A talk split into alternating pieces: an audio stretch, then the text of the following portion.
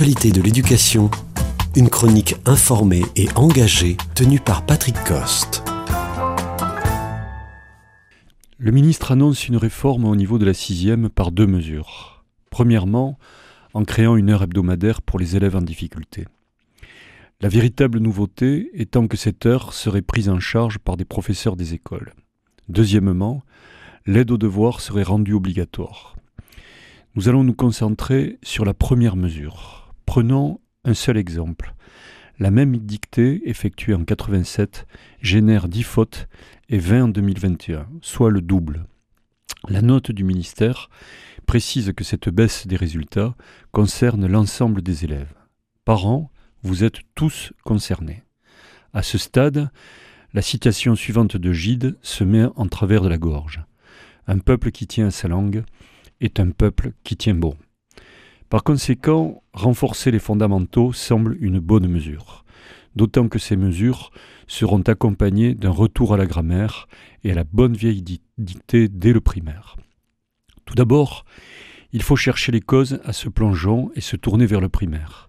Plus on lit, plus on rédige, plus on analyse la langue, plus on l'apprend. Et sans doute les pédagogies d'éveil et de projet, au nom de l'épanouissement de l'enfant, ont empiété sur les vieilles recettes. Par ce retour en arrière, cela laisse rêveur quand on se souvient des professeurs sanctionnés qui les pratiquaient.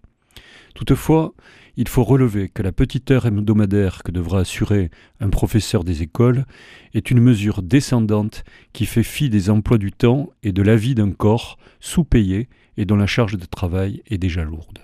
Mais là n'est pas le plus important. Sur les parcours de l'élève, il y a une tension non réglée entre le programme qui avance avec un niveau requis et le niveau atteint. Tension qui, au sein de la classe, devrait se résoudre par la différenciation pédagogique. L'heure hebdomadaire relève de cette croyance entre la différenciation à la marge, dont les résultats sont pourtant depuis longtemps démontrés. Un autre postulat serait de dire qu'un élève en classe ne peut progresser que dans l'amplitude du pas qu'il peut faire.